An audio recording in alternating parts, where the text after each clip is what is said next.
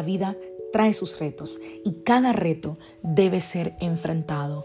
Cada día es diferente al anterior y para cada día necesitamos una palabra de Dios. Por eso el devocional de hoy es una palabra para ti, para cada día, porque Dios quiere hablarte hoy y lo va a hacer a través de su palabra.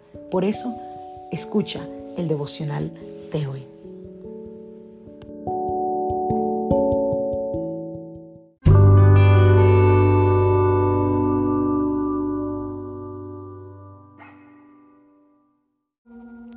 Devocional del día de hoy.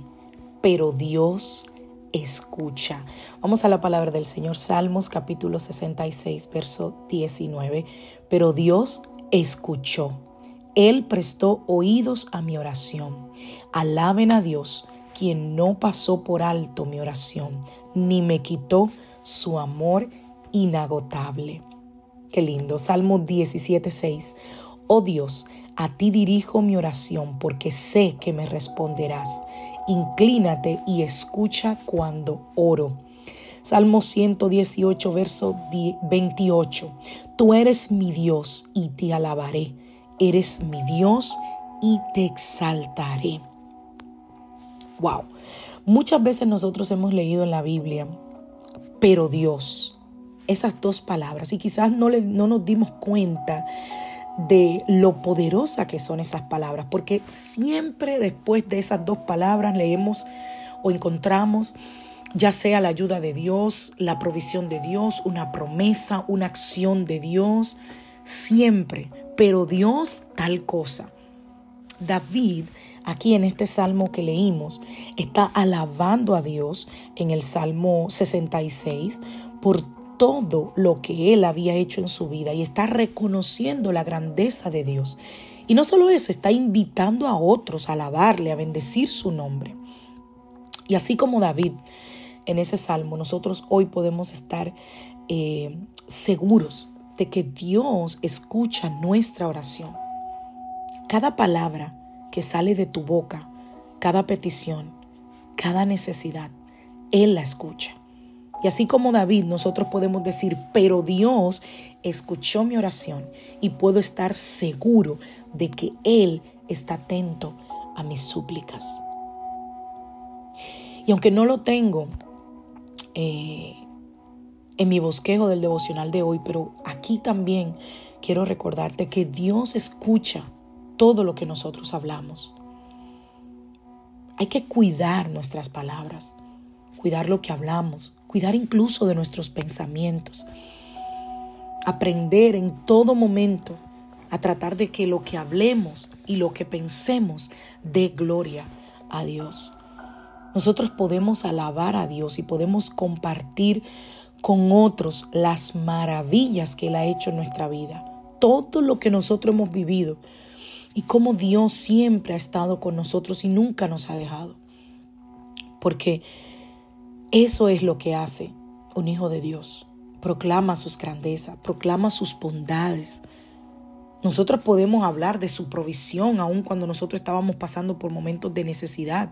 Podemos hablar de consuelo cuando nosotros estábamos pasando por alguna prueba. Cada situación que nosotros vivimos es un testimonio de que ante cualquier circunstancia, pero Dios hizo algo. Dios abrió el mar, como hablábamos la semana pasada. Dios mueve montañas, Dios hace caer murallas, Dios renueva nuestras fuerzas y Él estará con nosotros siempre.